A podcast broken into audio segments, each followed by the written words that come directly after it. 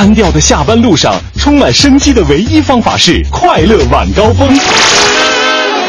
快乐晚高峰诚意打造，七嘴八舌辨时事，爱憎分明侃文娱，真情真意说故事，朋友圈里解私密。每晚六点到七点，让快乐晚高峰开启你的快乐夜生活。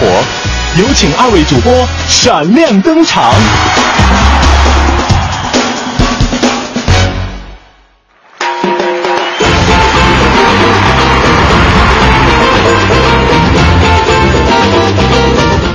各位，十八点快乐！感谢您在这一时间锁定我们的调频 FM 一零六点六文艺之声，收听正在为各位直播的快乐晚高峰。我是刘乐，朋友们大家好，我是五科。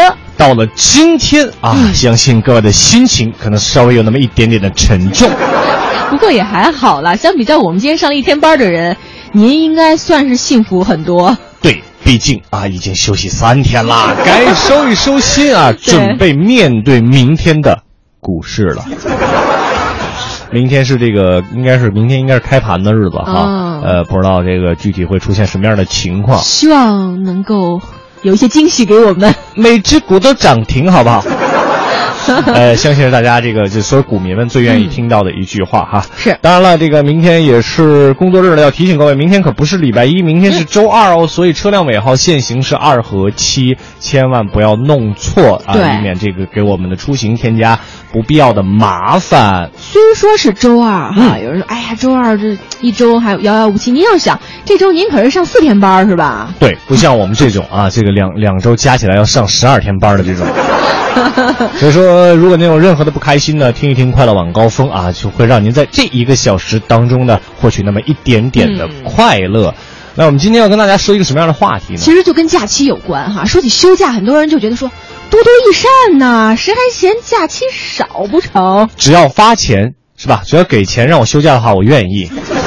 呃，我们今儿就想问各位一个问题哈，嗯，就是首先问问您有没有休过探亲假？探亲假，嗯，听说过，没见过，两万五千里呀。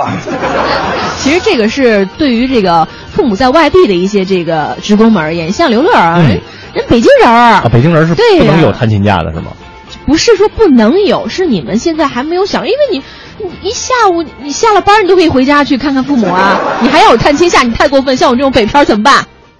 那也不是我的错啊，对不对？对，就是说这个探亲假呀，嗯，呃，其实出台已经三十四年了，哦，就是八一年的时候出台的一个规定，但是很多人觉得名存实亡，为什么呢？好多人都听都没听过。你像我，我今儿跟刘乐就讨论这事儿，嗯，然后我就说，哎呀，我周围好像我没有听说过谁休过探亲假的。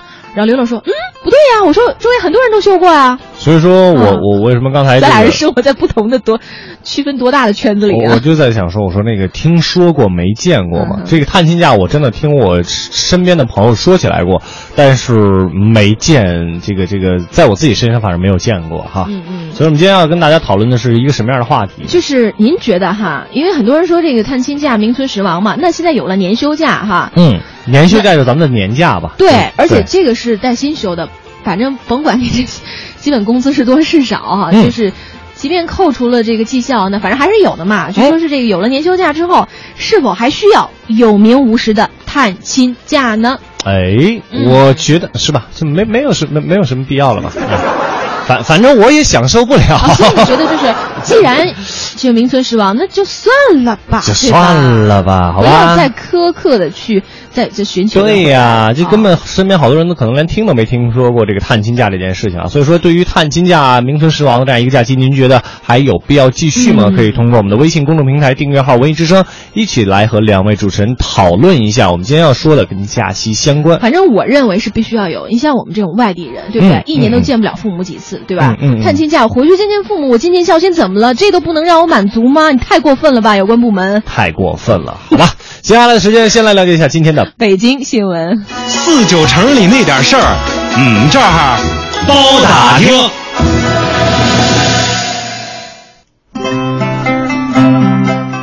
四九城里那点事儿，我们这儿包打听。咱们先来关注一下天气。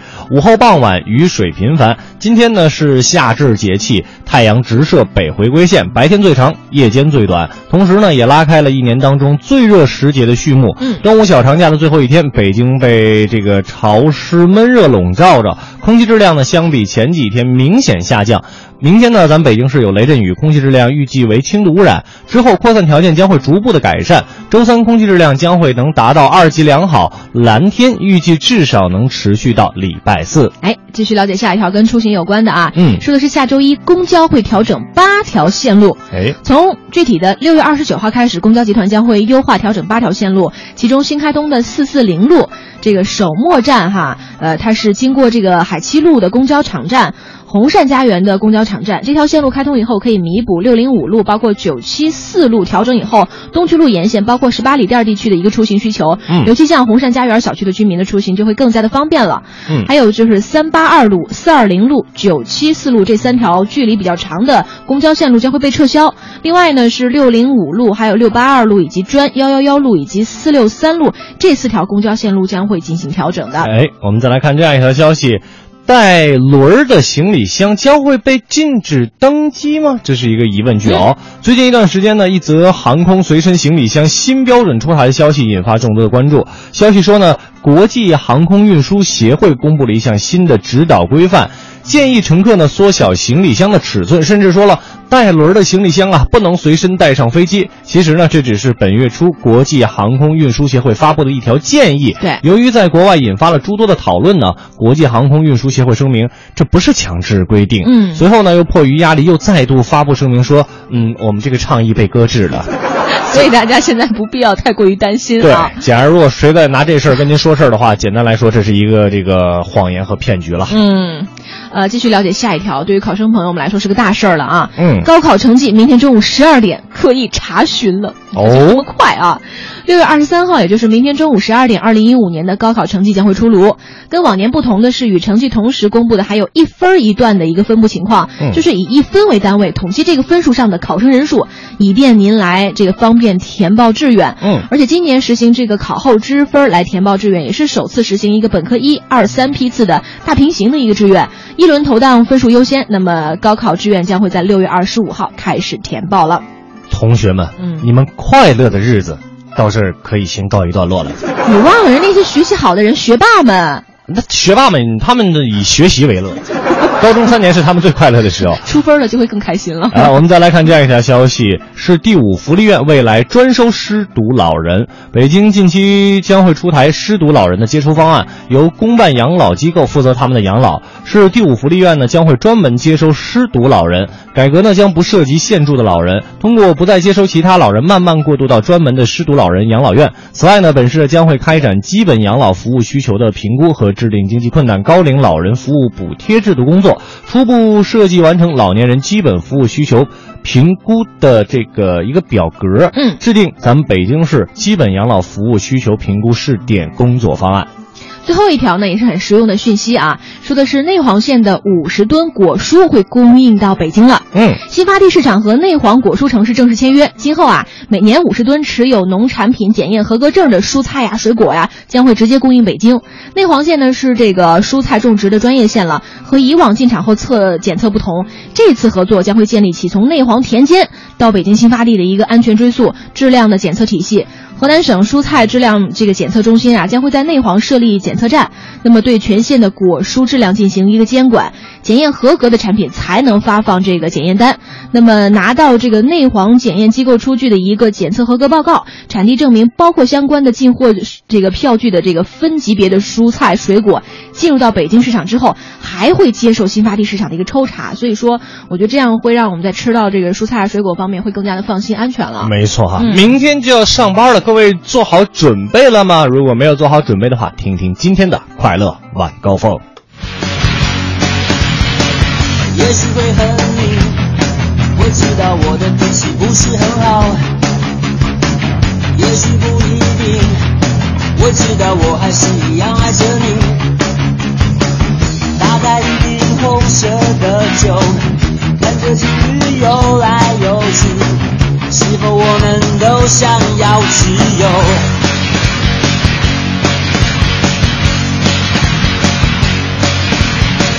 我没有关系你可以假装没事离开这里。一切好安静我只是想把情绪好好压抑。到底谁会先说再见？我知道我一定哭泣。走的时候记得说爱我，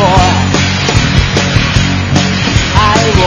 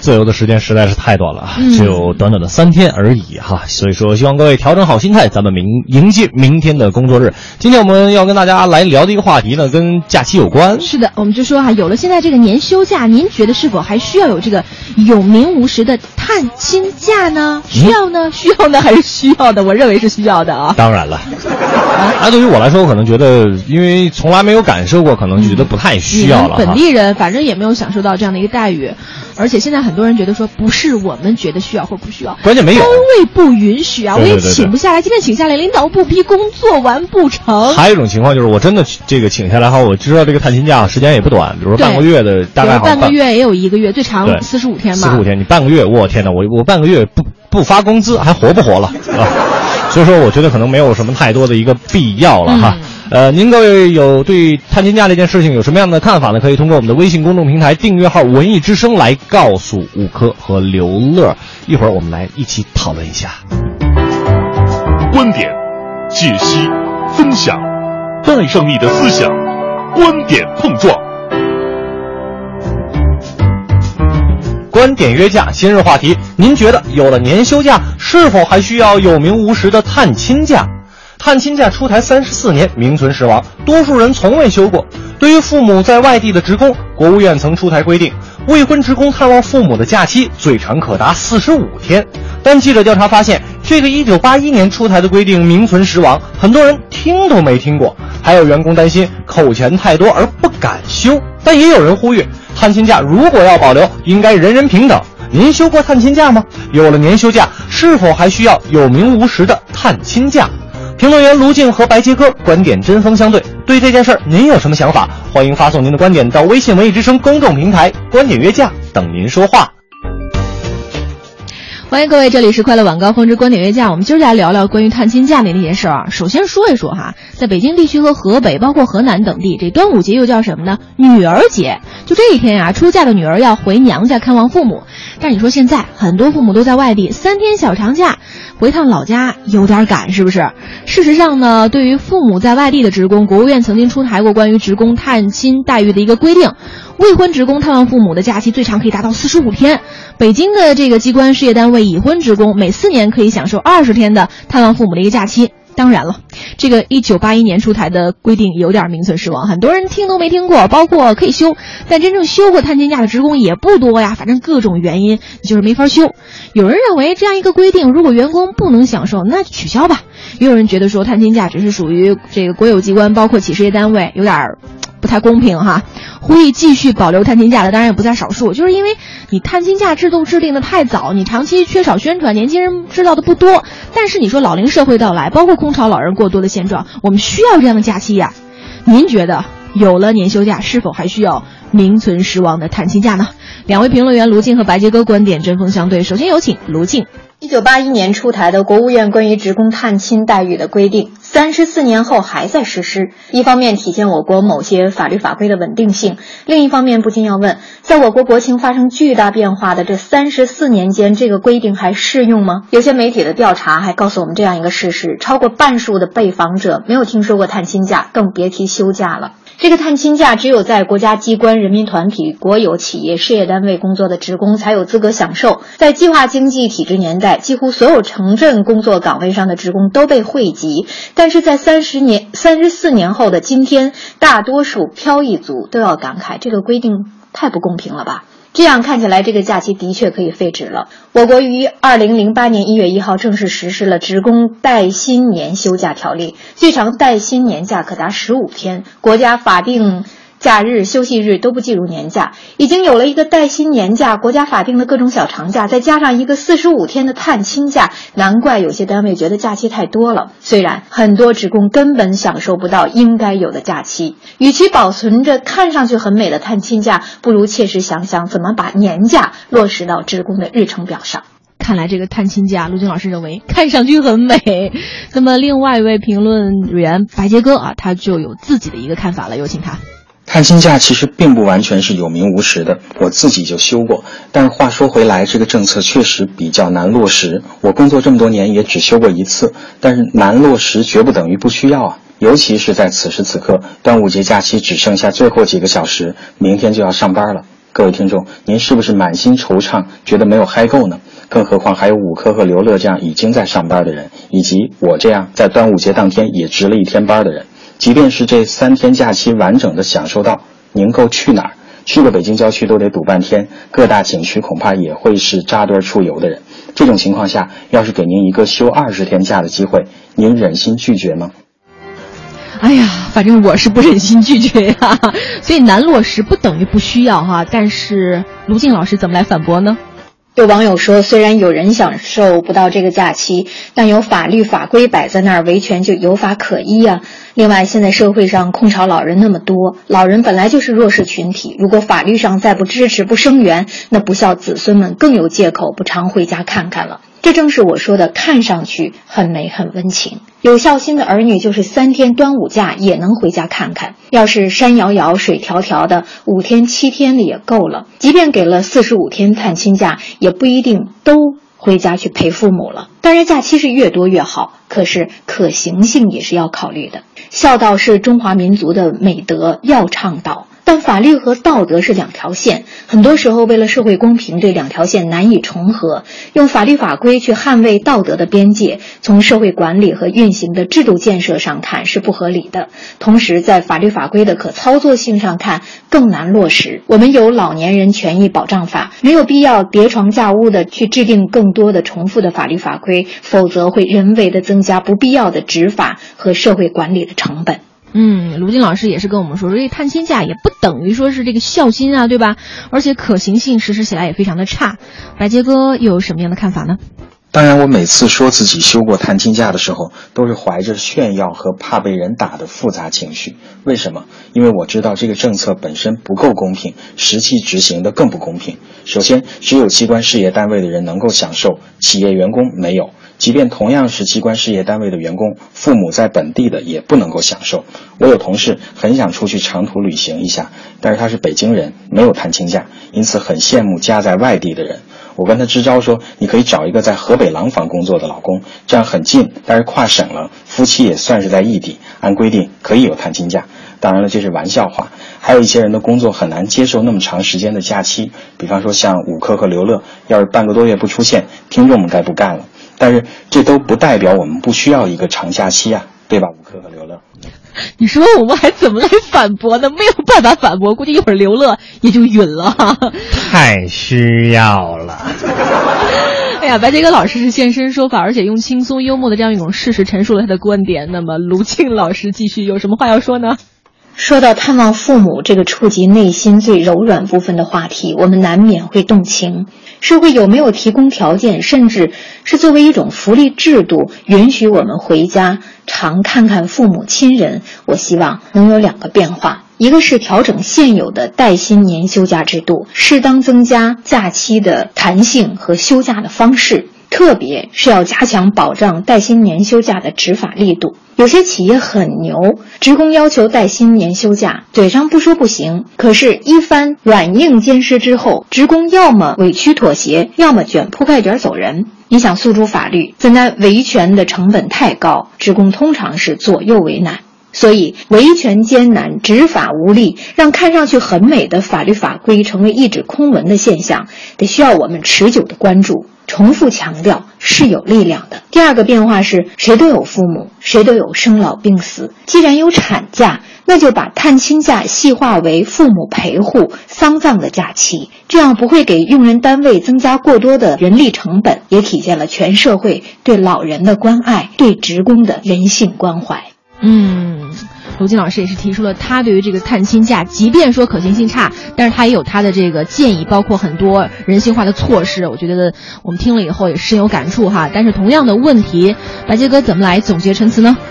我们需要假期，而现在的休假政策不太科学。真正的解决办法不应该说是取消它，而是需要完善它。带薪休假制度呼吁了多少年了，落实的并不好。包括我个人在内，有好几年连几天的年假都没有休成，还谈什么探亲假呢？其实，即便是这个不公平的二十天探亲假，跟很多国家的法定假期比起来，还是少的。只有休息好了，才能工作好，家庭和睦了，也更有利于工作。天天给家人打电话，也比不上在身边陪着他。这些道理浅显易懂，但是中国人仍然有根深蒂固的传统观念，觉得休假是贪图享乐、不艰苦奋斗的表现。别人都上班呢，你出去玩，好意思吗？我第一次休假的时候，坐在飞机上，想着竟然不是出差，觉得无所适从。有朋友说你这已经是心理疾病了。后来休探亲假，出发的当天上午和第一天的路上，也都还在工作，算是弥补一点愧疚感。所以我想，真正应该做的是让更多的人能够公平的、理直气壮的、有保障的享受到休假的权利。哎呀，我觉得白杰哥老师这番话真的是说出了我们包括这个很多媒体人的心声。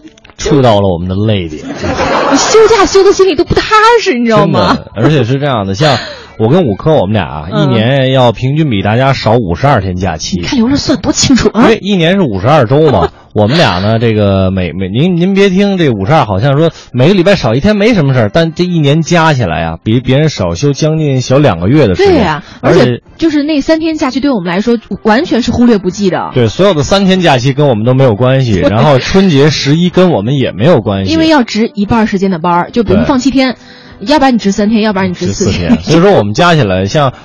别的地儿不知道啊，就至少在我们这个做广播的这波人里来说呢，我们一年要比别人少休六，至少有六十天的假期，所以说要少两个月啊。你想想，十个月的班儿啊，领导，你听到我在呼喊了吗？呼喊也没用啊！啊，这个大家需要你哈。对，但但不是大家需要我，是我在这个工作岗位上我很快乐。这这个是很主要的，因为每天直播的时候确实。调整心态，对，因为你不调整也没办法，是吧？那你那时候还能不吃饭吗？是吧？你可以不工作，但你可以不吃饭，不可以？那不可以就给我滚回来上班。所以就像刚才白杰哥说的嘛，就有时候变成职业病了。对，真的，我们像我们这个周末的时候，有的时候拿着手机也特别的忐忑哈。有时候想希望这手机一天都别响，但是你就。有，我现在每天晚上，我不知道，我估计五科跟我同样的感觉。每天晚上到了六点的时候，对，很紧张。而且你知道吗？比如说，有时候周六周日我们俩偶尔休个假哈，嗯，就那个时候不管我干什么，我都觉得有点恐慌。哎，对对对对，我是不是应该去上节目？五点四十五到六点，就是这个晚上的十七点四十五到十八点这十五分钟呢，我们会莫名的心里面出来一种紧张的情绪。然后我就数次去看这个日历，看手机，今天是休息吧？没记错吧？刘乐没给我发微信吧？是不是有什么文件找不到了？哎，真的是这样的，可能最后白杰哥老师说的也是说到我们心缝里了哈。可能需要带薪休假做得更好，让我们有更多的假期。对，不是说取消，而是完善。但是这个探亲假确实有很多它的漏洞。嗯哼，所以说您觉得探亲假该不该取消呢？嗯，可以发送您的观点到我们的微信公众平台订阅号“文艺之声”。快乐晚高峰，两点之间快乐最短，半点之后，感谢各位还在锁定我们的调频 FM 一零六点六文艺之声，收听快乐晚高峰，我是刘乐。朋友们，大家好，我是五科。今天跟大家来讨论一个关于探亲假的一个话题哈。是的，就是有了年休假，是否还需要名存实亡的这个？探亲假呢？刚刚有人就说，哎，刘乐不需要哈，也不涉及啊。我是不涉及，但谁告诉你我不需要的？那为了这个，我豁出去。我的家在东北。还有刚才我我记得那个白杰哥哥老师就开一玩笑嘛，就建议就是比如说本地人哈，嗯，你可以找外地媳妇儿，河北的呀，对不对？嗯。然后你们俩这不有一方是这个外地的了吗？找一燕郊的老公啊，有个燕郊的媳妇儿，这也属于跨省了，然后可以享受这个探亲假哈。玩笑玩笑啊！对，我们来看一看大家对于探亲假这事儿该不该取消的一个看法哈。呃，E S T，哎，我觉得好幸福。他说我每年都休啊，每年十五天，工资奖金啊一分不少。你哪个单位的？快告诉我。领导，我汇报五科要跳槽。哎，我我做一个民意调查不行吗？可以的你，你你也是哪个公司的？对呀，你们这还缺不缺员工啊？会当主持人这种？就是我，嗯，对，你不说了，不说了。这万一一会儿领导真在路上听我们的节目的话，我我们可以把人单位表扬一下嘛，是不是？很人性化嘛，很贴心嘛，做的是吧？很到位啊。嗯啊，领导你听着没有？你听着没有啊？领导，你这会儿该吃饭去了吧？你赶紧给我回来收音机来听一下来啊！啊，来来看一看啊，这个平息御风啊，说这个民营企业，我们员工的工龄慢一年后享受五年呃五天的带薪假，仅限北京。满一年吧，慢一年啊，满一年后享受五天假啊，这就是咱们所说的年假嘛，咱们所说的年假嘛，对不对？嗯。呃，这个他说外省市员工春节可以多休五天，我们这算是比较人性化的一种放假的方式。对他就是等于说把这个探亲假其实改良化了啊，改良化了，嗯，一个月什么四十五天那么多，多休个五天还是比较体恤员工的啊。啊，我记得我有一个哥们儿啊，正经是咱们媒体同行，对，呃，是这个大兴电视台的，嗯啊，这个区电视台的，对然后那有。刚工作第一年，大家都会对于这个各单位的福利待遇呢，就会在饭桌上一起拿来一个比较嘛。嗯嗯。我那哥们儿休了一个十一假期，加上一个探亲假，再加上这个好像是连了一个后两周末的两天。嗯。走了小六十天。俩月。俩月没上班，爽死。工作第一年。工作第一年。他这他这个单位啊。是是 好好好单位，你有多少员工啊？可以让他倒过来。反正人就是能倒倒得过来啊，而且这回来以后继续上班啊，领导还很重视。你看看，真的是我们只有羡慕嫉妒恨的份儿了。没错啊，呃，来看看这国安三爷就说需要啊，我就是北京土著，谁会嫌假期少啊？多陪陪父母挺好。来来来。多来点啊！我去国外旅个游，那边的中国员工都有一个月的探亲假，可以回国探亲，多好呀！啊，对，我觉得，比如说对于国外的一些员工来说，嗯嗯，这个回国探亲，我觉得是更加需要的啊。对，而且是我是想这样的，这个它是八一年的一个规定嘛，而且你想，现在我们的这个交通很很方便，可能以前八一年的时候你要去趟天津。都觉得会非常非常的远，但是你现在去天津，二十九分钟的，二十九分钟到了，二十九分钟又回来了，是不是这个也可以做一些人性化的各单位做一些人性化的调整？比如说刚才那说的，呃，外省市的员工可以这个在春节的时候多休五天，嗯，也不多，这个呢也能理解。你像像我们每年都是这样，到春节的时候，像刘乐北京的，嗯，那个多值多值啊，多值几天，反正值个七天八天的 也有。我值过，我值满过，我值满过，真的。从大年初一一直呃到直到大年初初六初七啊。对对对，或者从三十到初六，我好像有两年都是值满的。天哪，领导应该给你发一个这个 勤劳小蜜蜂奖，都是为了让五科这样的好同事能够回家多待两天呢。哎呦天哪！我突然觉得我占了好大便宜呀。还好还好吧，这个平时见不到父母。对，一平时见不到父母，二呢这个回家的路程又比较远。对，像五哥说的，真的想想家了，想爸爸妈妈了，开个车下了班开车一个小时到家了。我开车大概需要。好了好了，不说了。好，路漫漫其修远兮啊。路漫漫呃，来看看丑丑，他说探亲假太熟了呀，呃，军队里必修的。作为一个军队长大的孩子，我力挺继续休这个假。呃，军队少不了这个假，给那些出门在外的儿女一个回家与父母团聚的机会。哎呀，我就说起来，这兵哥哥们一定要给他们探亲假，而且要更长的时间。对对对，是吧？真的是这样的啊。嗯。但是你看，那个文艺市长就说了，那探亲假都可以取消了。为啥呀？我都出了一年没回家了，单位是各种忙，年假呢都没得休，探亲假。你要他何用啊？我跟你说，很多人就是这个态度，你知道吧？就有点破罐子破摔。我就是，我就我就是这样，我吃不着葡萄，你也不会吃。我没有探亲假，大家都都别有。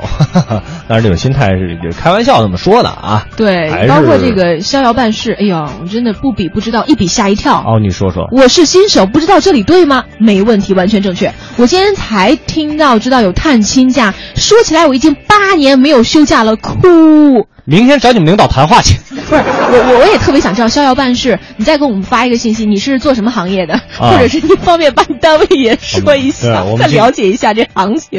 今天五科特别乐意调查，特别乐意调查我。首先，我觉得是这样，我们首先要知情权嘛，我们要知道有这个假期。虽然像刘乐这种北京人可能就不太能享受得了，嗯但是你首先你得让我们知道政策制度，肯定他他也是今天才知道有这探亲假，所以很多人就没有听过。上班八年了，那不知道有探亲假。好比说娶一媳妇儿八年了，你都不知道他穿多大号鞋，这这不是很怪的一件事情吗？对不对？哎呀，享受，你说这个工作吧，再怎么享受，我们也不是机器呀、对不对？我我们也该就是零件儿部分要要调修一下嘛，是吧？弄点油什么的。啊，你对呀、你车开五千公里、一万公里还得做次保养呢，我们那也得保养啊。嗯好了，都真的不能再说再说一下，这剩下剩下的半个小时时间，我们都会一直在。对，所以其实我们特别想说哈，无论是取消也好，还是很多人说是建议啊继续延续也好，我觉得哈有一个关键词就是白杰哥告呃老师刚才说的改善，改善一定要去改革，对吧？一方面要保证劳动者休假探亲的权利，一方面考虑现在的一个实际情况，嗯就是不给企业带来负担，呃，又能兼顾两方结合实际，呃，对员工们适时的这个探亲假进行这种改良，是吧？嗯这个是一定是我们，就是说谁会嫌假期少嘛，对吧？但是你要合理的安排假期，才能够让所有人都能够。不能说让所有人满意吧，大部分人都能够满意，好吧？